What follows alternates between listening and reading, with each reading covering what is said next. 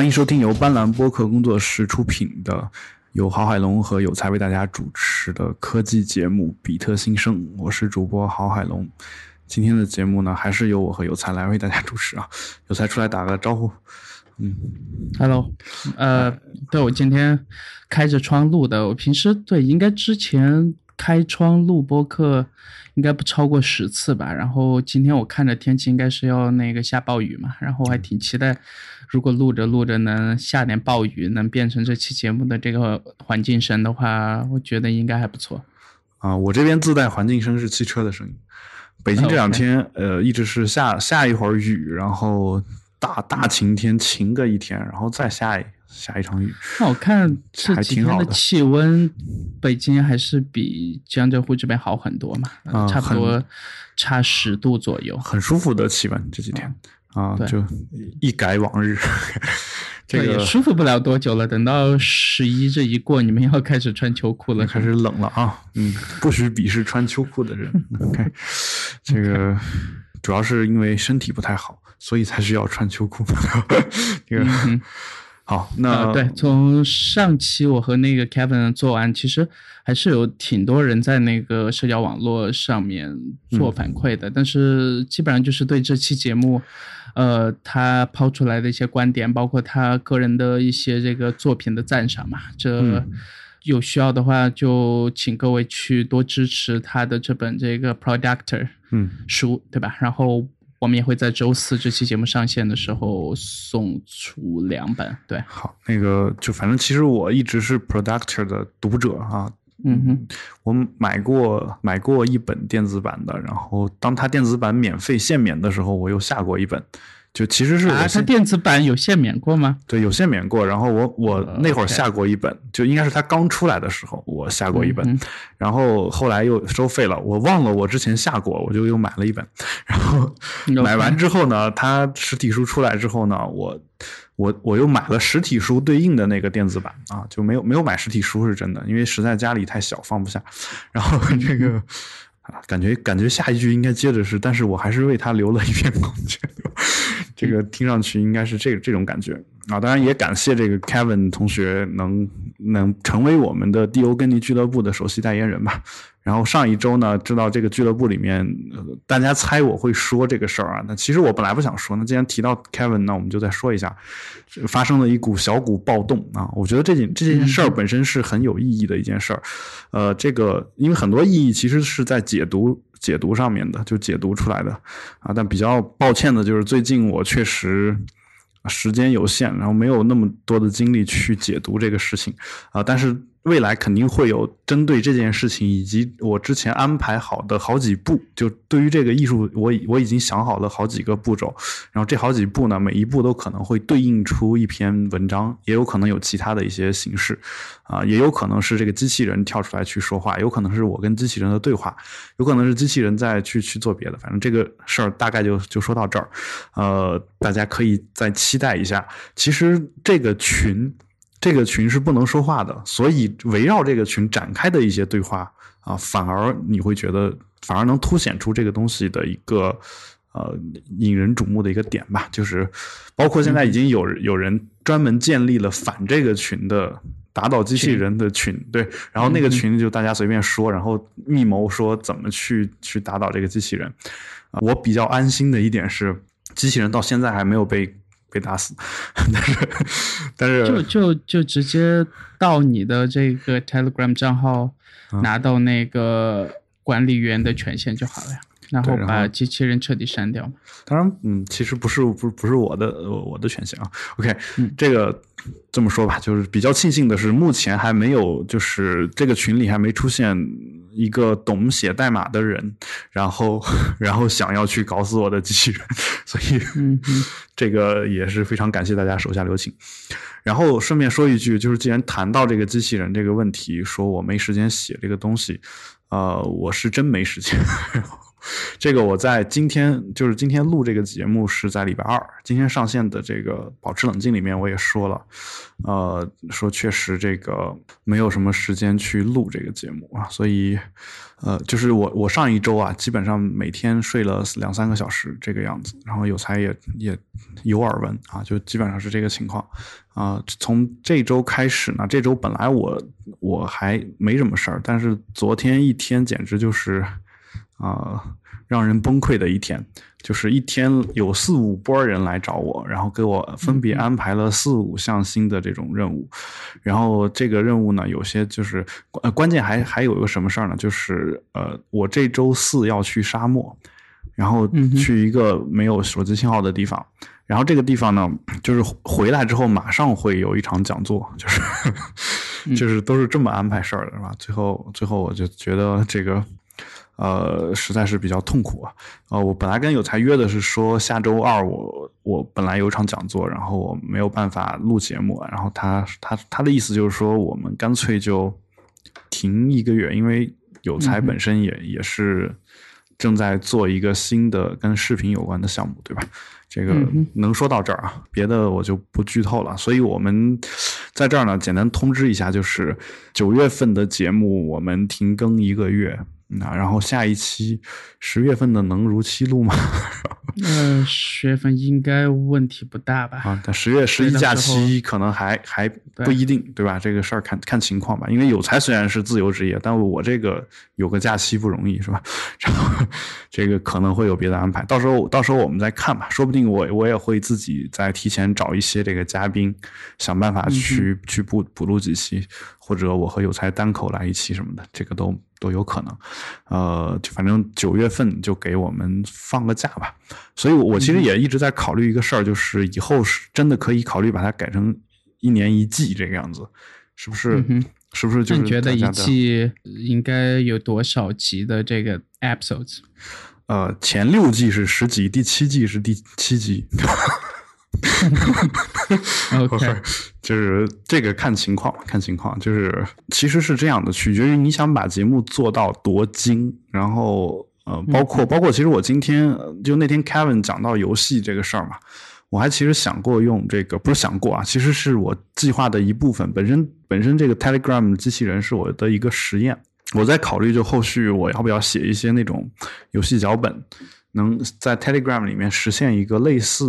类似 Lifeline 的那种那种文字的游戏，这个事儿也是我我我在考虑的一件事儿啊。那同样呢，那既然能在那个里面做，那我我今天又看了两篇文章，是关于这个。前一段时间去日本，然后失踪，然后最近发现可能是自杀的这个微秋节的那个新闻，有人写过对这个东西的一个分析，其实也是一个比较著名的诗人吧，叫何瓦皮，他写的诗人作家，然后他写了一个分析，这个文章就是感觉分析的特别的透彻，但是我我看这个文章给我的感觉是什么呢？就是虽然说他没有像国外的那个。广播剧叫什么来着？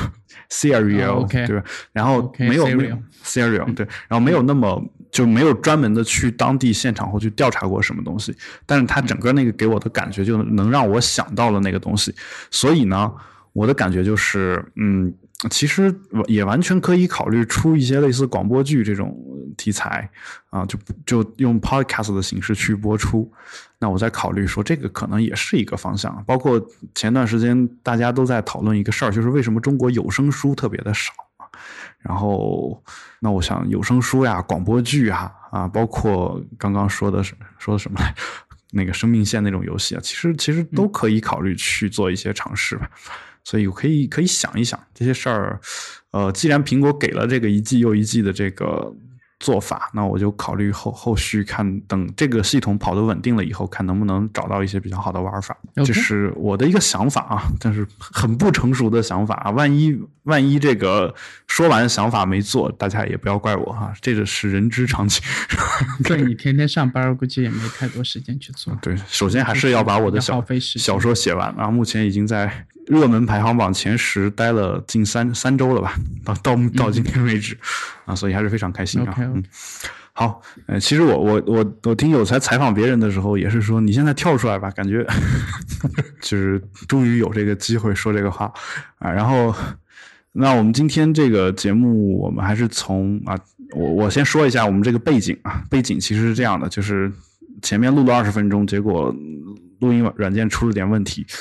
呃，那二十分钟我估计是废了啊，但有看有才能不能拯救一下我们，所以我们现在的话就直接进入我们今天的话题。今天的第一个话题是，嗯，就是关于有才前前段时间在网上发的一条微博啊，就他说他的朋友和和自己的妻子之间互相要查看对方手机的这件事情。那他妻子没想查看啊，对对，就是查看他想查看他妻子手机的问题啊，这个的话其实呃。最近呢，我们也看到一篇文章，这篇文章就是 i p h o n 上的文章。他说：“你对另一半信任吗？”有调查显示，四分之一的千禧一代会监视另一半的社交账号。呃。就是有有有才说的那件事儿呢，当然他表明他的看法，意思就是说我要么信任他，要么就离开他，但是永远不要怀疑他。这个话我觉得没有问题。作为你的生活态度，包括你所倡导的生活态度，包括我自己我所倡导的生活态度，也一直是这个样子的。就是说我从来不会去看对方的手机，然后但是对呃，当然就是如果我真的起了这个念头，那我基本上也就是打算离开他的这种感觉。但是反过来说，如果对方也起了要看我手机的念头的话，我基本上也就开始想要离开这件事情，啊，就是当然，除非他不跟我说，偷偷的去看啊，就是呃，但是呢，反过来又说说，就是有才针对这件事情，他又发表了一个评论，说这个，嗯，如果连自己身边的人都不能相信的话，还能相信谁呢？就还能信任谁呢？呃，这个事儿呢，马上有网友表示反驳说，啊，那至少还是信任你的嘛，要不然不会跟你说嘛，对吧？就信任好哥们儿，不信任自己妻子这种感觉。呃，那有才反过来说说，那信我有什么用啊？就是大概是这个意思，就是要信任他身边的那个人。那我其实，呃，我其实一开始就是说，从态度上讲，我肯定是支持有才的这种态度的。但是从这个怎么说呢？从这个人的多态的这个角度，多姿多态的这个这个角度讲的话，其实其实那个网友，我一直觉得他是回答了你的问题的，就是。如果连自己身边的人不相信的话，还能信任谁呢？他的答案就是还能信任你。其实就是说，不一定在很多人看来，不一定身边的那个人才是最值得信任或者是信赖的。然后这样的一，但我解决不了他的问题啊。对，我觉得，嗯嗯。但你对这个是最他也没有没有，其实他也没有想让你解决他的问题，他的问题呃最终肯定会得到解决，解决的办法就是他肯定还会去看手机，看完手机呢 啊，当然我我我就我就说的稍微那个不客气一点啊，就其实可能那位朋友我也反正不认识嘛，就假装我在说一个不不相关的一个人，然后就是。呃，一般来说，已经有了这个心思的，他总是会忍不住想要去看。看完之后，他想要的所有、想想证实的所有问题都会得到证实。就一般情况都是这个样子。就是当你想要带着某种目的去找证据的时候，证据都很容易被找到啊。而且，就算他本对方原本不是这样一个人，也会因为你这样的行为被逼成这样的人。就是，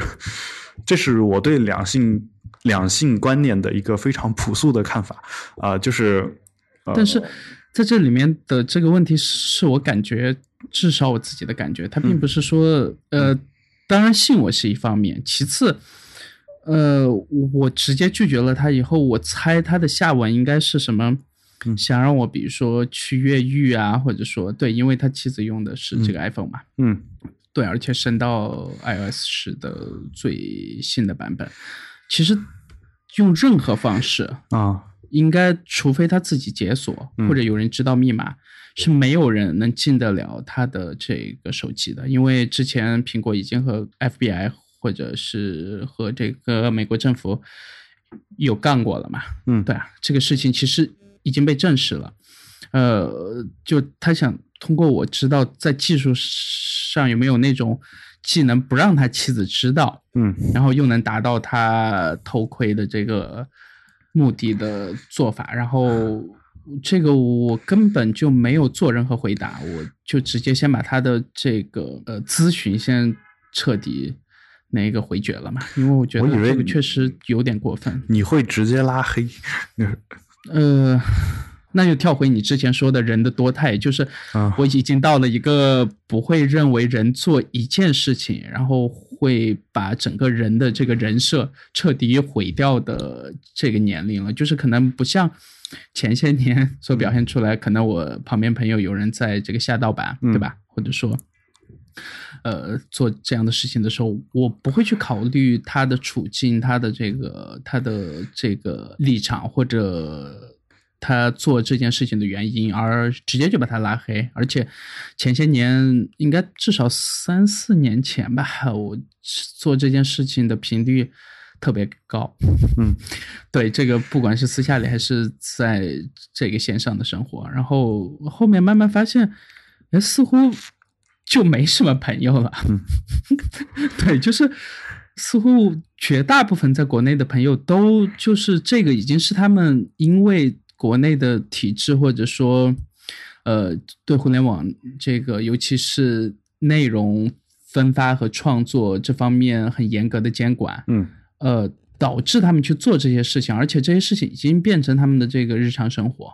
呃，所以说，我就会发现，我基本上就越来越难交到朋友。就可能我在某一些方面特别欣赏一些人，嗯，但是呢，在牵扯到这些我自己觉得是我自己的这个原则的问题上呢，又确实很难去说服自己，然后就导致各种纠结和矛盾嘛。但是，呃，后面慢慢觉得。开始去理解他们吧，但是我记得我们前些期节目应该是一百期左右的某一期节目，我们有就这个问题有这个讨论过嘛？但是，嗯，到目前为止还是说，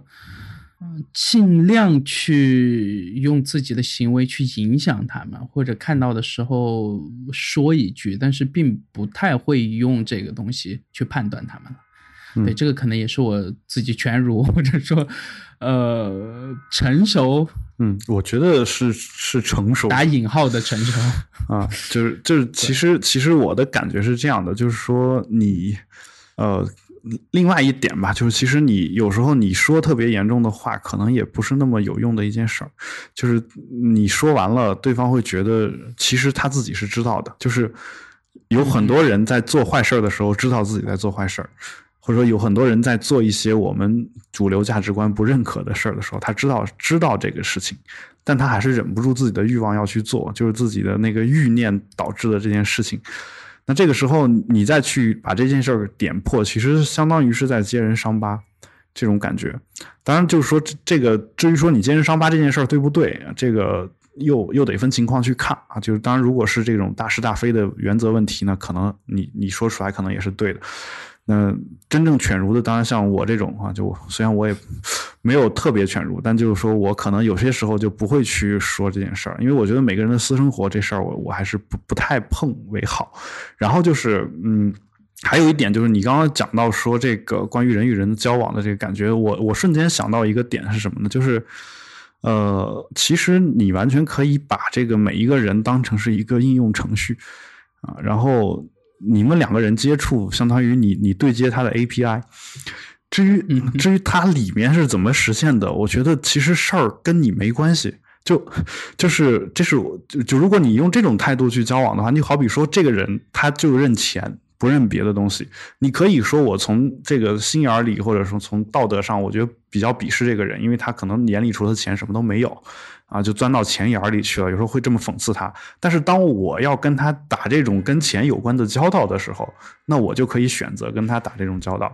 那同样的就是，呃，就当然你说如果是纯金钱关系的话，这不能算是朋友嘛。但是朋友其实也有很多维度、很多方面。那有一些维度是他开放给你的那个接口，就是你就在那个接口上跟他对接就行了。其他的事情，我觉得他怎么实现的，跟你。好像没什么太大的关系啊，就好比说，为什么你你在看一些这个，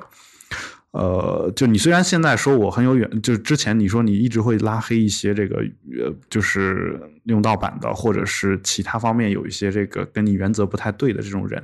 我觉得就是每个人有原则当然是好事，但是就是说我们为什么会在看一些电影或者是电视剧的时候，会觉得有些人他他什么人都认识，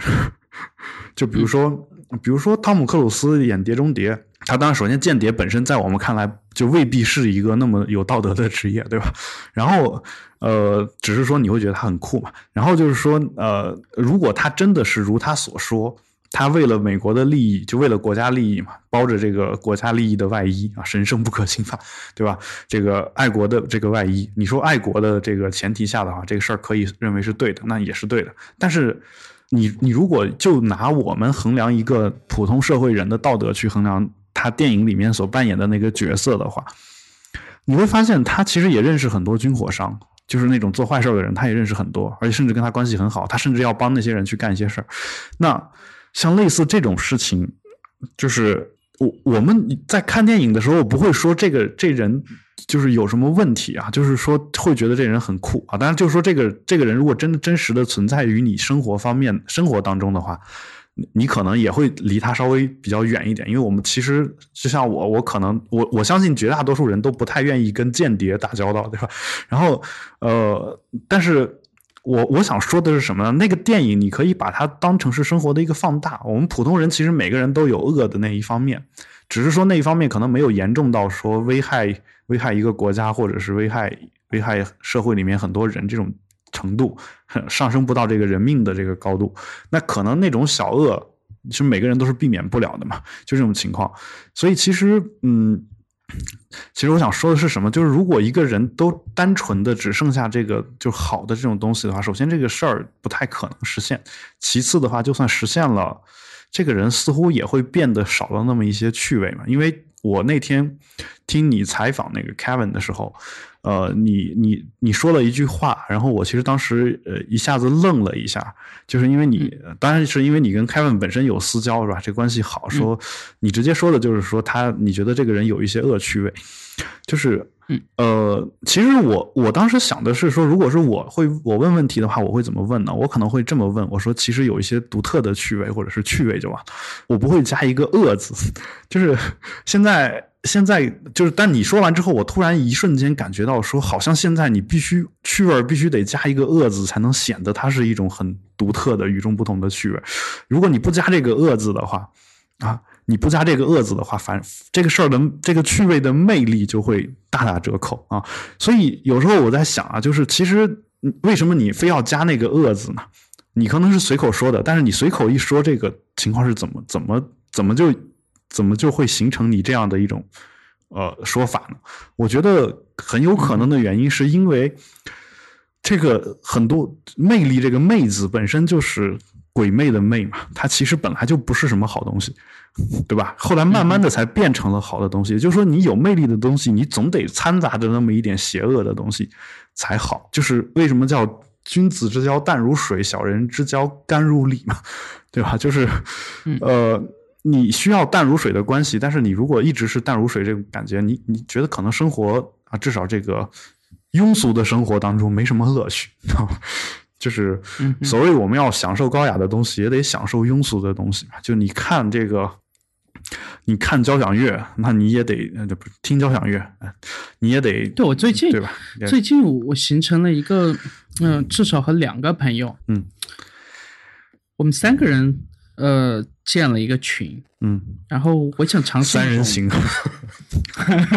OK，呃，对，尝试一种全新的社交方式。三三，哎，其实我们可以表达和呃聊天的这个，我想在聊天的这个呃内容上面看看能不能进化，就是不管在广度还是在这个深度上，然后呃。我们三个人是每每个月吧，呃，然后大概在群里面放出十个左右的这个链接，然后这十个里面有大概两本书，嗯，两到三本，然后有唱片，有大概一两部电影这样，然后大概凑够十个，嗯，十个链接，然后到月底的时候呢，我们会。我们会凑在一起，然后就就只聊这十个话题，所有生活的琐事儿，就是你最近生活里面究竟发生了什么鸡毛蒜皮儿的事儿，嗯，开不开心，所有东西全部抛开，就只聊这十个话题，嗯，呃，然后我发现这算是一个我把线上的社交网络搬到线下的另一个实验，就是嗯，就是当你对对方的生活已经熟悉到了一定程度的话，你能不能就是脱离出，呃，什么？我们每天要过的那种很无趣的日子，然后就是在你开口说的每一句话都是就某一个这几个人都关心的主题和话题。里面，而且这几个人都是有共同的这个信息的渠道来源，对吧？都都都是以看这个英文的原版书，看英文的这个新闻也好，或者说看这个《纽约客》，看就这一类的，就就就会形成一种嗯嗯前提嘛，就是所有我们贴出来的这些链接，这几个人是不需要太多的互相的解释。嗯，那在聊的时候呢，可能就。会就这个书里面的某一个角色，嗯，去聊这个角色，去聊很久，或者说就这个电影里面的某一个这个长镜头，嗯，可能会聊很久。所以说，这个是我现在在尝试，然后这是我第二个月而已，嗯，呃，倒也没有太多经验可以去这个分享，但是我觉得这是我可能三十岁，今年三十做的。挺好玩的一件事儿，我我感觉就是，呃，怎么说呢？这事儿经历过是吧？线下经历过，就是，呃，沙龙嘛，就是，嗯，对。但是沙龙那个还是会说很多是这个新朋友嘛。呃，就是沙龙是这样啊，你你的意思就是说，固定的有一些老朋友去说，其实其实最早沙龙一般都还是老朋友为主，就是 OK 对吧？然后呃，比如说我们。几个人假设都喜欢推理小说，那我们可以定期的聚一聚，这个其实就可以当成是沙龙的一种形式。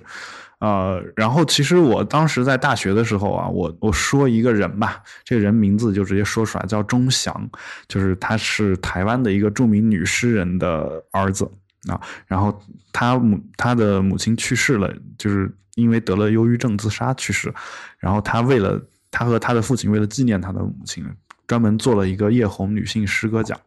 就是他的名，他他妈的，他他母亲的名字啊，就是，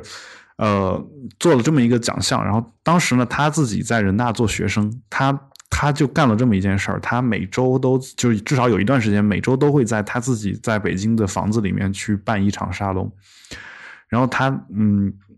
他他会定一个主题，然后定完主题以后呢，他会找。比如一次性来个七八个人，其中有一半的人是一定是这方面的比较专业的人就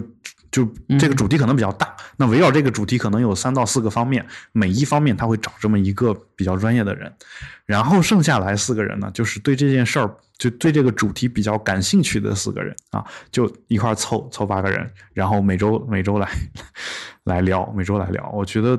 就是我去过那么两回，就觉得。啊，觉得整个感觉是非常不错的。就其实我我很早之前并不知道沙龙是什么，但就是经经过这么两次之后，我慢慢的摸摸索到了一些这个好玩的这种东西嘛。就是，然后呢，我就呃，我就觉得，但是还是不太一样，因为沙龙还是说有强制社交的那个心理和成分在嘛。呃，就是你还是要去了解。我好像没有对方的专业背景或者等等一些东西，或者说要去认识对方。我而在我们这个状态里是已已经都很熟了，然后只需要就是只需要传递和分享自己的从自己角度出发的这个信息和自己的这个见解就 OK 了，其他东西全部都抛开。呃，我们那会儿也基本上就知道个名字，然后也没有没有别的背景。对，但但这个就是最大的差别嘛，就是我知道和我做分享的这些人的所有东西，他们的这个收入，所有东西我全都知道，然后他们也知道我的状况，就这样。呃，当然这个这个就就更更不重要嘛。对，然后对，重要的是每个月这十个链接。我们是呃，每个人负责出一个月的这样啊，对，然后其他人就会把这个东西当成像圣旨一样的，或者像工作嗯。一样去把这事情全部做完，然后在讨论的时候呢，能能就是特别呃有想法的去讨论吧，至少我们自己认为挺有想法的去讨论，然后然后我之所以要扯到这个话题上，是因为呃，我和我这个想去偷看他妻子手机的这个朋友，呃，我给他的建议也是找一点和生活无关的事儿，就是不要只关心你们两个人的这个事情，对吧？对，就是就是那些鸡毛蒜皮的事儿特别多，然后尝试让这个关系变得开放一点。嗯，我不是说。性开放啊，就是我先就性开放，这个是他，就是是，但是这个这个就太私人层面了嘛。那我只是说，呃，你如果非要让我以朋友的角度来给你建议的话，我就想说，看能不能在一些那既然所有人都说艺术是源于生活而高于生活的嘛，对吧？那呃，我我先假设这个是成立的吧，对吧？基本不成立，你接着说。OK，OK，那但我我给他的建议就是找一点，呃，你可以找一点和钱无关的东西，找一点和家庭的生活和洗碗什么那些东西，就彻底没有任何关系。然后就看一部电影，然后能就这部电影，如果你们两个人能每个人写一篇这个影评，或者是书评，或者是啥之类这种东西，然后呢？讨论一些，就像两个朋友一样讨论，或者就像两个这个网友见面一样讨论，就哪怕是争论，但是你知道你在就事论事，而不是说去这个翻旧账，或者说去炒一些这个有的没的嘛，然后。呃，他说他可能会私下里去尝试一下，但是我觉得我没有太大信心。反正我觉得是这样的，你你我还是祝福他们。如果如果我给类似的建议的话，我就到说你自己看一部电影，或者是你不是说艺术高于生活吗？啊，但就是说艺术确实有高于、等于和低于生活三种，然后。然后他是源于生活嘛？对对。但是我的意思就是说，你可以劝他去真的去看一些高于生活的艺术是没什么问题的。我倒觉得，就是只是说这个事儿，我觉得不一定非得跟他妻子扯上关系。就我觉得这个是他现在这个人的状态是他和他妻子之间的关系。就我不懂啊，但是我的感觉是说，这个人的状态是现在他对于他俩的生活想的太多了，他需要把自己注意力转移到别的地方上去。可能就好，这是这是我我能给的一个建议啊。当然，你说到你说的那个事儿呢，我其实当时在大学里面，呃，本来我打算就是上我们学校的研究生啊，后来因为种种原因没有保送成功。然后，嗯，就我当时，因为我当时基本上是学习成绩一般啊，但是我就全靠其他各种活动，包括论文啊，包括社团啊，包括开公司啊，就这样一些活动，然后拿到了三三个。教授的推荐信，然后有相当于有特招这个这个说法，就特殊申请，然后可以进入这个考核。进入考核之后，我曾经给当时负责这个考研的保保研的这个老师我说过，我说如果我上研究生的话，我除了能就是其他学生像其他学生那样去做这些研究以外，我还可以成立一个这个呃经济学的俱乐部。就类似这种呃社团，然后我可以每周每周一或者每周二，我我晚上的时候我租一个地方，就是类似我们学校里面有咖啡厅嘛，可以有那种包间可以租的，然后我租一个这种地方，然后我我每周针对这一周发生的中国跟经济有关的或者世界跟经济有关的东西，我们拿过来，我们把理论跟实践结合一下，讨论一下这个东西，然后分享一下大家针对这个事儿给出的一些政策的建议。嗯，就大概我当时有一个很强烈的有这么一个想法，因为其实当年凯恩斯就干过这个事儿，就是我当时也是看凯恩斯的一些故事的时候，我觉得说是哎，这事儿为什么今天的大学里没有人干呢？啊？为什么大家一一提到说上经济学研究生就觉得特别枯燥无聊，大家都想着要毕业，就。我觉得其实完全可以在大学里面真的做一点这种跟学术讨论有关的，并且还很有趣味的事情。就是我们当我们去想这个解决方案的时候，其实是有很多乐趣在里面。就也也也不至于让我感觉说我我我成天是只在跟数字打交道。其实数字打完交道之后，我我们最后得出来那个结论，怎么去指导我们生活，怎么去指导这个国家的运转，其实嗯，就是虽然我们。跟国家的运转这个事儿直接可能扯不上什么关系，但是我们可以通过这种方式来体会，或者是来就是提高自己对一些知识的理解吧。我我或者说就纯粹为了乐趣，我当时就就打算去做这个事儿。但是，嗯，就是当时因为没有保研成功，所以后来这个事儿也就不了了之了。但是后来我自己真的读了这个博士以后，啊，就是没毕业啊，我每次都得强调一下。然后就是这个呃，你会发现，其实其实你真的想，就我当时如果真的上了研究生，我我真的能把这事儿干起来吗？我我脑子里面持着是很深深的怀疑，就是像我有我这种想法的人，我我感觉这同班同学里面能再找出一两个来就不错了，就就是这种感觉，就是他们好像就都是说，哎呀，本每天学习都已经很累了，写论文都已经很累了，咱就不要去干这个事儿啊，就是就这种感觉，就是基本上是这种态度。然后你说他那，但是国内的学校本来就很轻松嘛。国外也是这样，就是我是基于国外的这个感感觉去去说的这个事儿。那国内可能更是这个样子。国外基本上还有，尤其是读博士，他肯定还是有这个社交有这个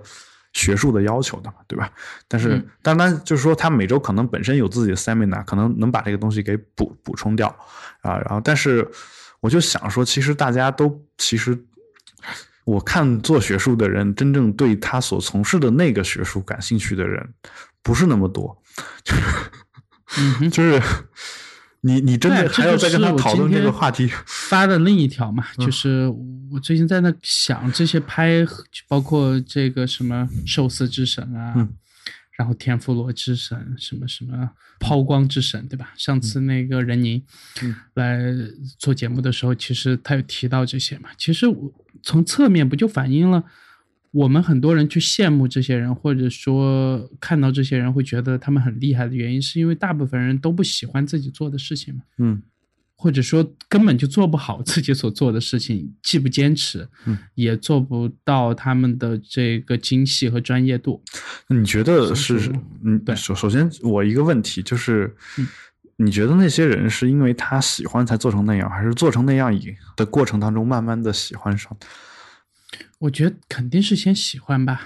我我其实是，嗯，首先我不我不太认同你这个观点，因为其实每个人对新的东西，嗯，在大多数情况下他都会有好奇心。为什么我学自己专业的时候不开心，就会想转个专业？但大部分呃有啊，但是你要是仔细去看那个数字之神、颠覆罗之神这些的片子，他们自己在这个过程中不停的去进化和改变，包括加新的原材料，但是还是在他。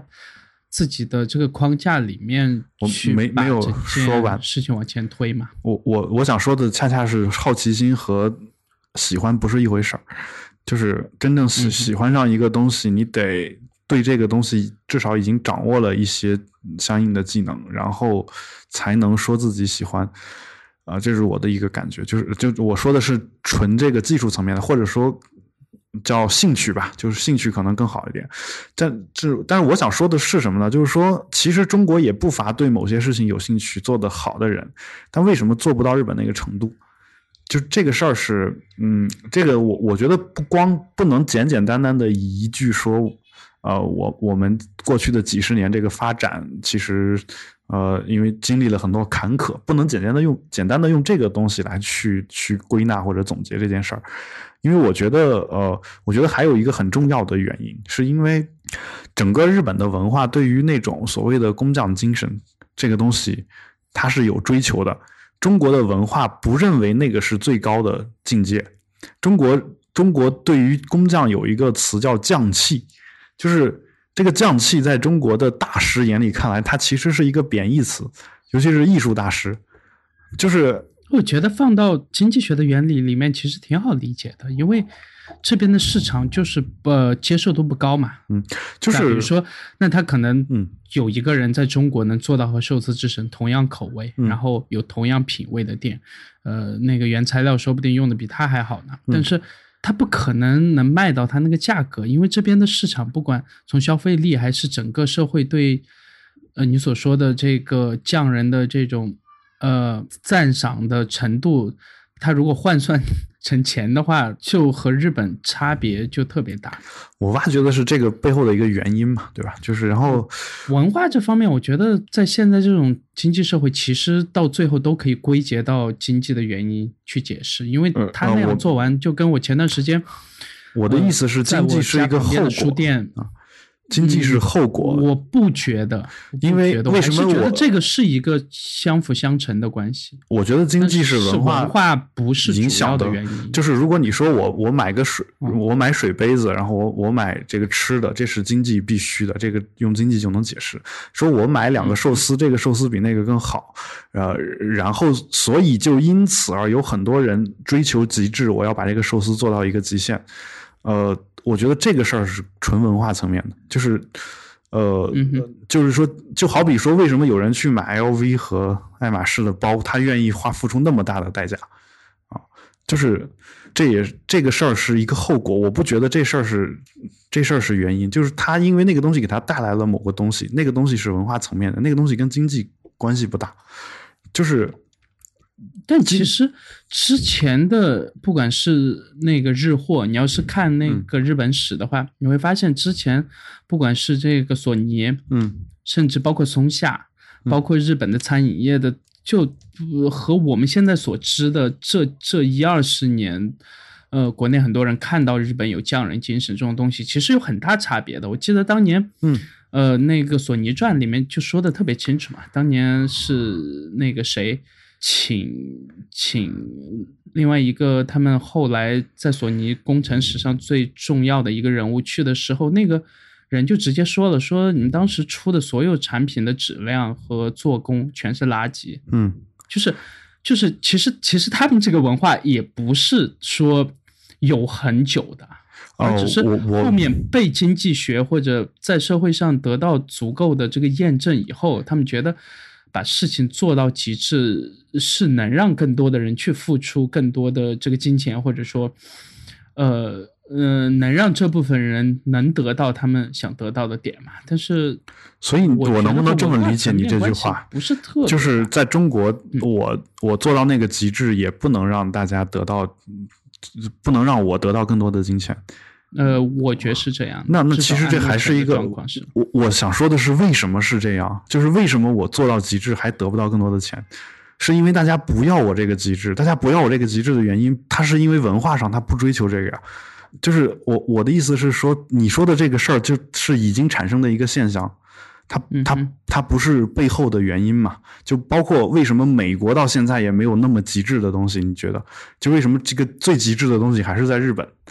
或者是我们常常说的德国这种地方，就是我我的感觉就是说，呃，就是说他他有时候会会有一种什么样的一种嗯，就是就是鸡生蛋和蛋生鸡之间这个关系，我觉得是一个相辅相。我觉得是那个就是禅宗的那个两种态度嘛，就南南派南派和北派的两种不同态度，中国更。更强调的应该是菩提本无树，明镜亦非台。就是我是一个大师，我出手就应该特别厉害，我不应该那种每天在那儿钻研，一点点给抠出来。我哪怕真的是那样抠出来的，我也得显得我天生就这样。就是，就是是这这。懂你想说的东西，但是我觉得这个东西会因为经济或者市场的这个反馈是，但是产生速度特别快的变化。如果大家不认可这个的话，市场就不会朝着那个方向反馈。就是你必须得在让大家从文化要认可这一点，多的人去坚持嘛，然后才会才会让市场去认可你的反馈。所以说，这就是一个鸡生蛋，蛋生鸡，还。我之前也一直以为说是不是那个日本，他比如说从那个明治时代，或者说从这个江户，或者说从啥时代就开始有这种东西，但是后面发现可能有一些有吧，对吧？比如说他的，我我我觉得中日都有啊等一些，中日都有。后面我发现看完那个索尼史和日本近代史上的一些东西，我发现在现代。整个工业化进程中，大家都都在跳这个坑。他们也不是说真的是特别在乎那些东西。当年那个日本货还和韩国货，从来都不是说以以这个质量，或者说以设计，或者说以现在很多人喜欢这个索尼大法，是觉得他们有很多自己的黑科技嘛。呃，他们当年甚至都没有这种黑科技，但是就要要尝试去投入足够多的时间、人力、金钱等等东西，把这些事情做出来，然后你不停的去告诉其他人，包括你自己消费者，然后他们慢慢的去培养这个市场，这我觉得是需要有这样的这个先驱在的。我的意思是你你觉得美国没有投入足够多的钱，就是投入了呀。所以说现在所有人当他去买手机的时候，北美应该是全世界唯一一个市场。那当然抛开他自己的主场优势，就是 iOS 的占有量是。彻底碾压性的超过安卓的，不管是在它的各个的这个年龄层群体里面，这个它是一个很很奇怪的市场。那说明至少苹果已经让他们自己知道，我们这个这个从美国出来的公司能做这样一款操作系统，能做这样一款手机，它就是全世界最牛逼的。但是呃，我觉得你这个是一个个例，就是就是其实其实你想美国的车和德国的车的问题。嗯，就是这个，其实是呃，本身营销学的书籍上都会一直比这两个东西嘛。就为什么德国车就好，就是美国车就所以说在价格上也也能反馈出来。那问这就是然后市场市场营销的说法是说德国车的反馈，说我我我给美国车同样高的价格，它是不是就就能做的跟德国车一样好？这个东西我觉得就是说后话了，这个东西就没办法去分析了，因为啊不就是你只能假设嘛。但是假设它不成立的话，我只能看现在产生的这个市场，所以还是后果嘛。我我其实一直想知道的是文化上的原因，就是中国也在成长，日本也在成长，中日两国的文化其实有很大的相似性，但是呃也有很也有很大的差异。我其实现在一直想说的一个事儿是，呃。就是可能中国传统上其实是有两脉的，日本继承的是其中一脉，我们现在走的是另外一脉，就这种感觉。尤其是尤其是在改革开放以后，我们因为我们传统上有一种特别，这这这一点可能跟日本有有那么一些区别吧，就是我们特别有一种呃非第一不学的这种情况，就是但是。好玩的是，你前面提出那个观点，我之前和台湾的同学有讨论过嘛？嗯，呃，他们就是被日本殖民过，还蛮多年，至少差不多半个世纪这样，对吧？嗯，呃，那就为什么在台湾完全没有形成这种匠人精神？就至少和日本的程度比，那虽然说。他后面有很多年轻人去学日语，他们也很就特别喜欢日本的这个现代文化，不管是音乐啊、电影什么的，就基本上台湾这些年的整个呃，从流行音乐到拍电影的套路，和日本这些年其实还是挺接轨的嘛。但是你会发现，他仍然完全没有出像日本的这些。所谓的匠人，这个东西我觉得还是挺多东西值得去思考的。我觉得，如果单讲文化的话，我没有说完，有点太太虚无。哦，我我没说完嘛，我就说，其实其实中国一直想说，我要我要学第一，其实这个事儿能完全能。呃，就是对应到个人身上，就是其实我们每个人在看书的时候，也经常会说啊，当可能是我个人的感觉啊，就是至少我小时候一直是这个态度，就是当我看到就是书上写了这么几个人，这里里面肯定有厉害的，有不那么厉害的，对吧？那我肯定会照着最厉害的那个人去学，就是，但其实我近些年我一直感有一个感觉，就是最厉害的那个人可能跟你不一样。就是你学不会的，就好比我今天开会还跟朋友说说，呃，这个，因为我们我们每个人都要都要出去讲座嘛，但讲座的话，其实每个人风格都不一样。其实有些人擅长这个，有些人擅长那个。你要完全把别人的讲稿拿过来去讲的话，其实你你讲不出他那个效果。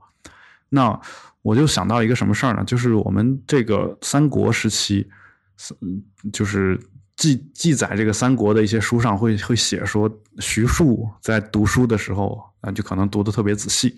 但是诸葛亮读的时候叫亮读观其大略，那就是就浏览嘛，浏览各种书是吧？广泛涉猎的这么去看啊，他他不会把每一个字儿都读读的特别的，就是呃仔细，然后再加上有像陶渊明这种说好读书不求甚解这种说法，那我们后来自然而然会想说，你看徐庶和诸葛亮哪个成就大？那肯定是诸葛亮成就更大，对吧？那在这种情况下，诸葛亮在我们心目当中可能就是第一。然后就会去想一个事儿，说我我就要学习他的这种读书的方法，我会读观其大略，而不是每一个字每一个字去抠。但是我后来想说，其实为什么故事里面会出现徐庶这个人呢？不是因为他不如诸葛亮他才出现的，是因为他本身也是历史上值得大书特书的一个人，他也也已经很厉害了。这个人就是那。这个时候我就会想一个问题：说那我我这个人究竟是跟诸葛亮更像呢，是跟徐庶更像？就是如果我是跟徐庶更像的，我非要让自己按诸葛亮那种读书法去读的话，那可能产生的后果其实是更惨的。就是我我一直以来观察中国的一种感觉，就是其实我们跟日本的文化更像啊。在过去一直是我们在影响日本的文化，到后来日本在这个近代化以及现代化这个过程当中比我们走得快。那在这种情况下，其实学日本可能会好一点，但是呢，没有。我们一直要学这个世界上的老大，当年超英赶美，现在我们也基本上是以美国为，就是哪怕我们再再说美帝国主义，再骂他们。我们也是以美国为榜样的，各种事情都是向美国看齐的，包括学术界，包括什什么界，就学学术界当然另说，因为一般学术界就是全世界这个东西哪个最厉害，啊，也是一样的，是吧？也是一样，就就看谁嘛，就这种感觉。但是你说，嗯，这种包括生产模式，包括这个企业的发展模式等等等等这些东西。呃，我觉得有时候你去看美国就不一定是不一定是一一个最好的一个做法，所以我我我的感觉是什么呢？就包括包括台湾也是一样的，就是日本殖民殖民完了之后，他肯定日本人走了以后，虽然他有很深的这个日本的文化的影响，但是当我们到了经济层面的时候，本身国民党又跟美国关系好嘛，然后美国又是世界第一，战后日本又其实又是那么回事儿，那其实有很多东西。我我觉得至少从经济文化这个角度讲啊，就其实还是要学美国的。当然，它本身因为文化上有日本的东西，最后它用的本身也是个岛嘛，然后用的那个模式更更像是日本的。但是你说到说这个为什么用同样的模式啊，经济台湾经济也起来了啊，它但它起来了以后，你会发现它可能有很多地方还是跟日本不太一样，还做不到那个机制。我的感觉就是说，嗯，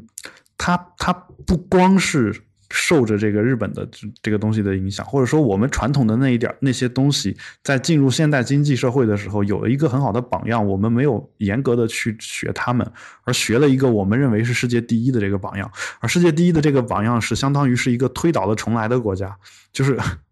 美国嘛，对吧？它基本上是去了去了美国之后重新建立的一套制度，相当于人为设计出来的一个国家，所以它的有很多东西是一个新的东西，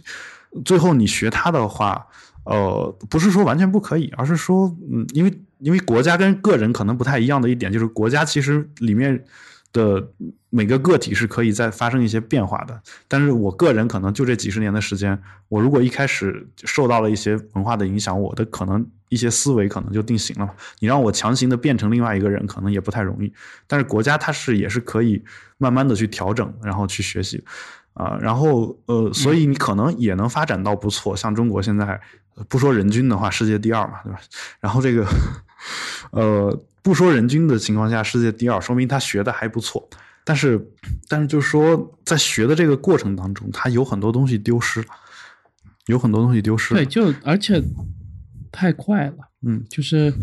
呃，我突然想起小时候看金庸的小说的感觉，嗯，至少他包括这个《天龙八部》在内，嗯，呃，你会发现所有的那些人，不管再牛逼，选出来的武林盟主也好，或者谁，到最后他都会给那个扫地僧，就是这个少林寺嘛的这个扫地僧，就是会让这个扫地僧的武功高深莫测，会超过所有人。但是呢，它里面还是有表达他自己的一个价值观嘛，就觉得你可能要做一件事情，呃，或者去守护一件事情，然后去做好几十年，就就这种价值观，在他在他书里面其他部分其实并没有太多表达出来，其他人都是可能突然就得到一个这个武林秘籍，或者是被传了啥之类的神功，嗯。然后又掉进一个这个很神秘的山洞，就这类事情奇遇太多了。但是只有这个扫地僧这个角色，是是金庸他不管怎么写，这个扫地僧的武功一定是会高于，比如说这个乔峰啊或者谁。呃，这个其实金庸是懂这个基本的原则的，我感觉，只是我不知道香港那边有多少人在坚持这些，但是我至少按我有限的去香港的次数，我感觉不太多。我看我。一本书没看完啊，就我们这一代香港人嘛，其实跟你说的刚好是相反的，就是跟你刚才追求的那个东西，我感觉就是呃，但是就是说，当然那个那本书也是一一家之言，我我也不是说所有香港人都这样。然后我想说的是什么？你说金庸那个书，他是因为哦，因为我感觉金庸本人他境界其实是很高的嘛。然后他他自己写那个书的时候，他他想表达这个观点是说，你看扫地僧才是最厉害的，对吧？但是，如果我们很肤浅的去看呢？如果我我在一个比比他低一个层次这个角度去看，我可能会这么去想呀，就是那武功高有什么用呢？还不是得扫地，就是 就是就是我宁愿就是武功稍微低点我我成个乔峰啊，或者虚竹，哪怕啊，甚至甚至这个金庸武侠小说里面还有那种。啊，武功很高，家里有钱，然后养着六七个姨太太，这种，就是这种这种角色。那大家会想说，那我干嘛不一红一翠呢？我非非要去学那个武功干嘛？就是追求不一样。就是你对这这个就是能印证到所说的日本的这些匠人，他们可能有极高的功夫，但是仍然。还愿意去做这件事情吗？对我其实早年间讲课的时候，给学生举个例子嘛，说大家看武侠小说就不像国内很多，就是对你知道的一些公司，反正就呃有很多这个现金流之后，可能他明明是一家互联网公司，对吧？嗯。但是却要在旁边修这个洗浴城，或者是去炒房地产，或者去做各种。但是在日本似乎很少见到这个，我有不敢说很多这个大公司。我至少我了解到的。国内的朋友能叫出来的日本公司，呃，可能有一些房地产，因为这些年都好几十年了嘛。但是和和国内，比如说和这个腾讯，对吧？或者说和阿里，就是看到什么项目都要跑上去踩一脚的这种做法，还是有挺大区别的。至少我我自己觉得啊，至少他们顶上的投资公司可能是这样的，就是。但但我我想说的是什么呢？就是说，嗯，其实早年间我给学生经常也讲这个武侠小说嘛，说这个武侠小说会，嗯，会给大家产生一种错觉嘛，就很多，首先很多人看着这个小说的时候是有代入感的，他觉得自己就是那男主角，就是就那种感觉。然后我我我其实一般说的是这么说，我说其实你有代入感也没什么问题，但是问题在于什么呢？在于说这个。呃，武侠小说男主角那个那一身功夫，他也不是白来的。就是哪怕你说我真的从悬崖上掉下去，我竟然运气好到没有摔死，那我我我拿到一本叫什么《九阳神功》的这么一本秘籍，他我也得在那儿练呀，对吧？嗯，那六年他是怎么练过去的？在书上一般就是六年后，然 后就没了，对吧？他写这个书的时候，他不会去写说我这六年多么多么的刻苦，就是因为因为他不写这个，所以你很容易忽视这个主人公他这个练这个东西的一个很艰苦的一个过程嘛。就其实你你哪怕羡慕乔峰，乔峰那个武功不用练吗？虚竹虚竹那武功可能是别人给他传的内功。但如果他不是从小一直有那个佛法的修行的话，可能他也不会到那个那个地步嘛，对吧？所以，嗯嗯，所以我觉得就是有很多这种，就是其实金庸很多地方他其实写到这些东西了，但是写的笔墨不够。如果他写的多了的话，其实那个书就没意思了。就你你天天写，他说他早上起来六点钟开始。开始吐纳真气是吧？然后开始一天的这个神功练习，啊，第二天又来一遍，第三天又来一遍。他肯定不可能这么去写啊，因为写这么写小说就没意思了。但是他要他要不这么写的话，其实很多人这段就跳过去了，因为这段没意思嘛。啊，练个功有有个屁意思？我赶紧看下面跟怎么跟小姑娘调情是吧？然后我看《笑傲江湖》，主要看桃谷六仙，这多好玩，对吧？然后就是就这种感觉。但其实他真正想表达意思的那些地方，可能反而是大家觉得最没意思的地方，就是就有有这种这种情况。当然反过来说说，为什么现在有人说这个网络小说嘛？我觉得网络小说本身单纯的从这个名字上来说。我不觉得它有什么褒褒贬的这个色彩，但是为什么大家一提网络小说就觉得没什么内涵啊什么的。因为你看网络小说有很多，其实就是我刚才说那种情况，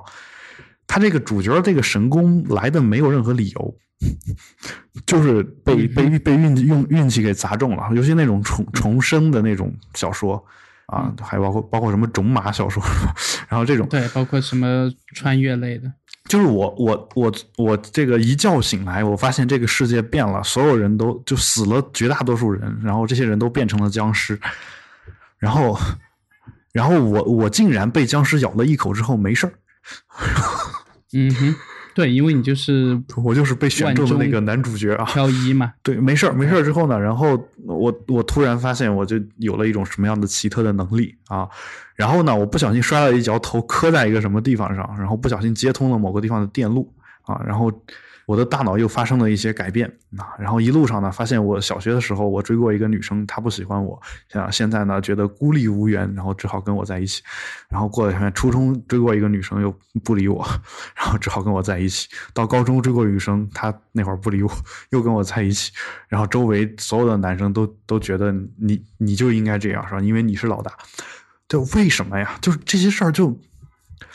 就是我知道看着爽就有生理感、生理快感，这都能理解。就是，但是为什么呀？就是，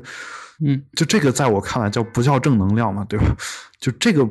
这种东西在很多人看来就叫正能量，你知道吗？就是我我我看这个书，我看着爽啊，就就我我的内心得到极大的满足啊。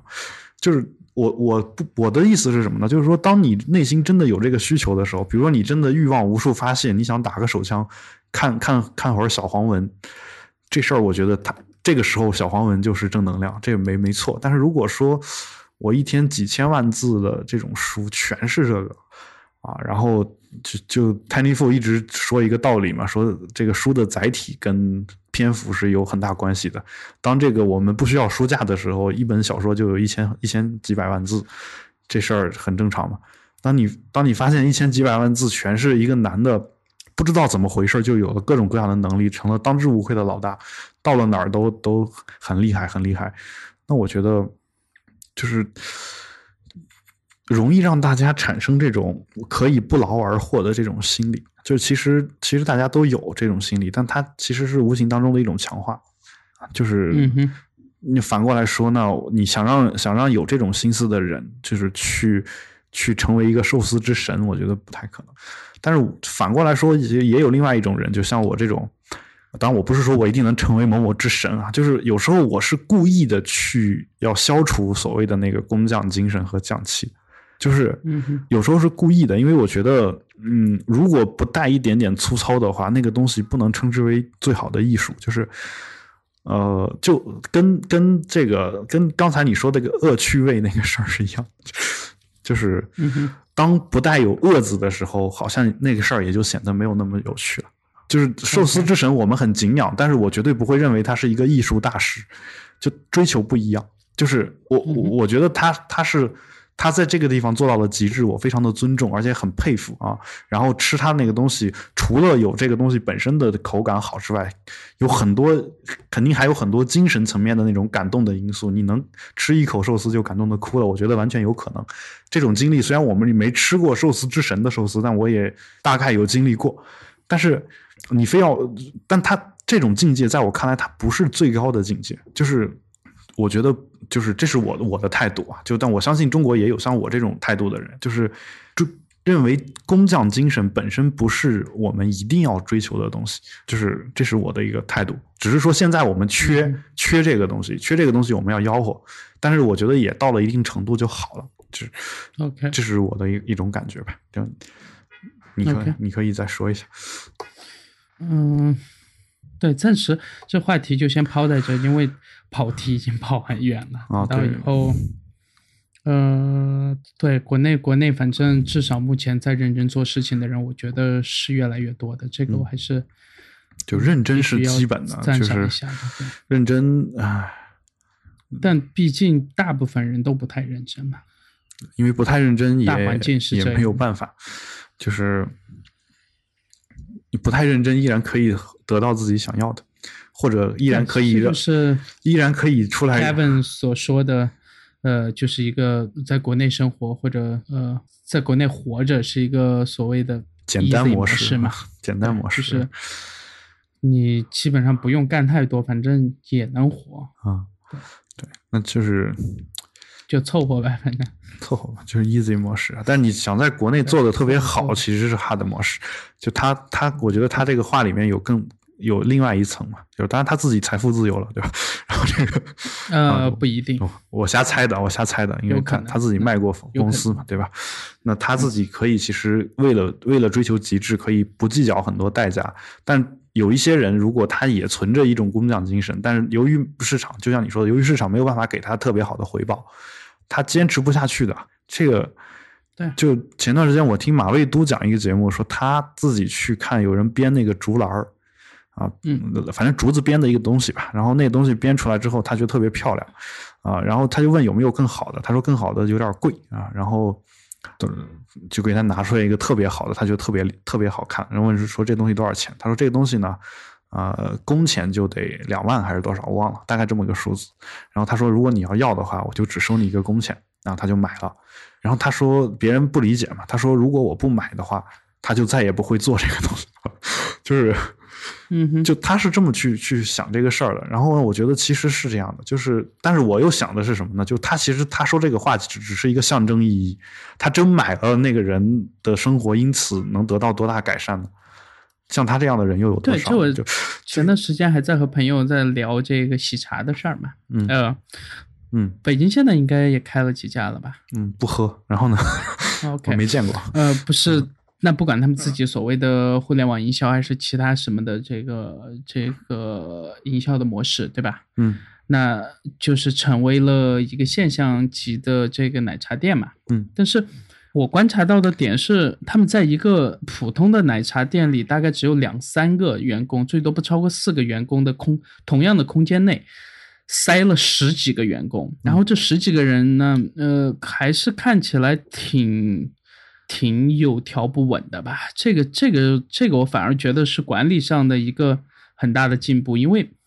在这样的很多人去排队，可能排一两个小时的队，然后一杯一杯这样的做，他真的需要十几个人吗？就是十几个人在同在一个很狭窄的空间里面去一杯一杯的这样做奶茶，他真的需要十几道工序吗？这个我倾向于不相信。嗯，那当然他有可能也是啦，但是。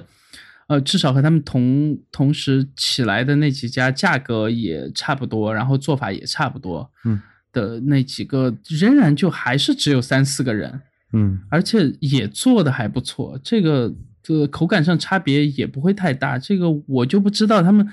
多出来的那六七个人的目的能更快吗？存在的这个呃，并没有觉得快啊，就还是挺慢的，好吧。那我就不知道。对，所以说我就觉得这个东西，但其实你说的这个事儿，该怎么去分析？但是就是至少给人的视觉效果，你会觉得哇，十几个人在感觉会好一点，感觉会好一点，确实好一点。对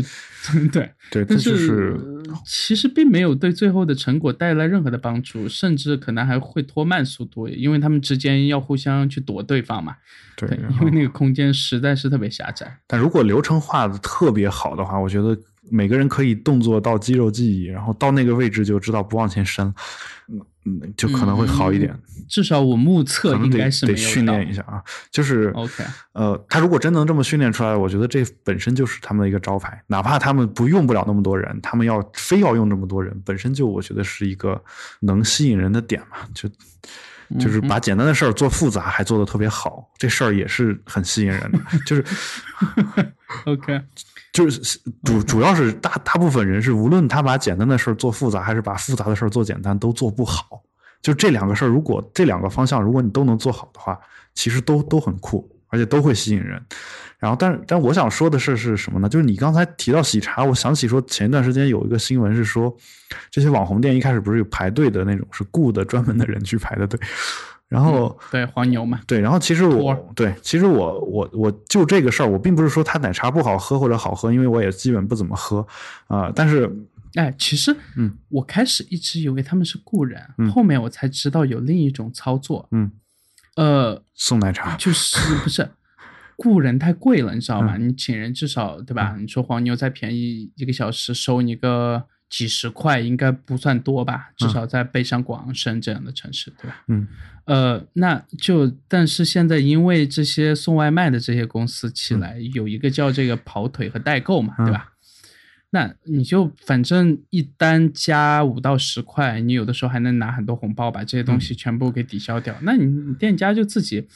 对吧？就自己不停的点，不停的点，不停的点，不停的点。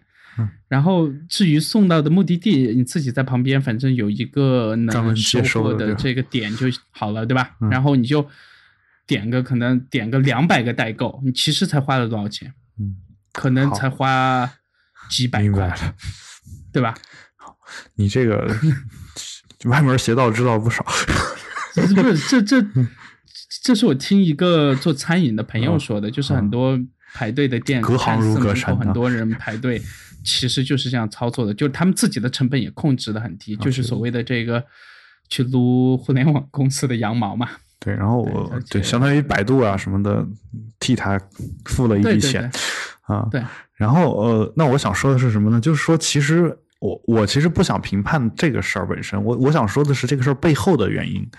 就是其实它要形成一种火的假象，目的肯定是为了快速的圈钱嘛，对吧？然后这个，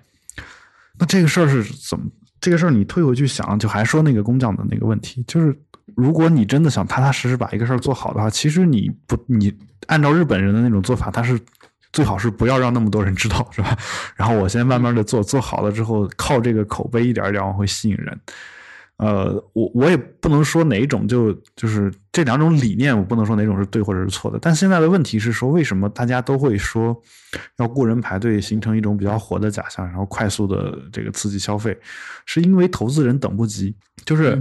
比如说你投了我，我去开奶茶店，我说你你你缓缓，一开始人这个不是很多，我就在这儿，你做好这个五年之内人亏钱的准备，或者一年之内吧。我就慢慢的做，但是我能保证我这每一杯都很好，每一个客人来了都会满意。然后等这些客人走了以后，就会有越来越多的客人被他们影响给带带过来，对吧？那我要跟你这么说的话，你不会同意的啊。然后 第一是你不会同意，第二的话你会劝我说，其实你如果一开始吸引不到那么多人的话，说明你那茶就不好。那就是，嗯，你你可能会给我一直灌输这种思想。其实有时候我自己本身可能是本身是可能还挺自信的，嗯。但是呃，但是呢，被投资人说多了以后，反而就不是很自信，对吧？这种感觉。OK 啊，就是，嗯，就这样。对，反正，呃，对，怎么扯到这个话题都我也不清楚。对，所以其实呃，就是多方面决定的嘛，就都要该挣钱挣钱，对吧？好，那我们要不今天话题就到这儿吧，因为我这边时间到了，然后。也感谢大家的收听啊！顺便有一个通知要说一下，就是九月份我们的节目可能要停停一一个月啊，原因有很多很复杂，然后主要的原因是，第一是我的课我讲课也没什么时间啊，然后这个讲座也包括我我要去沙漠，然后去台湾啊，有好好多件事儿，然后有才那边呢刚好也要去做他手里的一个比较重要的一个新的项目，所以呢我们就停更。停更一个月啊！十月份十月的十一假期，对，十一假期能不能更新我们再说。但是十月中旬应该是可以更新的。那我们就先录到这儿，感谢大家收听。我们如果有任何问题呢，有才是不是一直想掐掉一段？是呃，比特的比比赛的比不要你要你要对，就就把这段掐掉吧。以后好，那我们拜拜。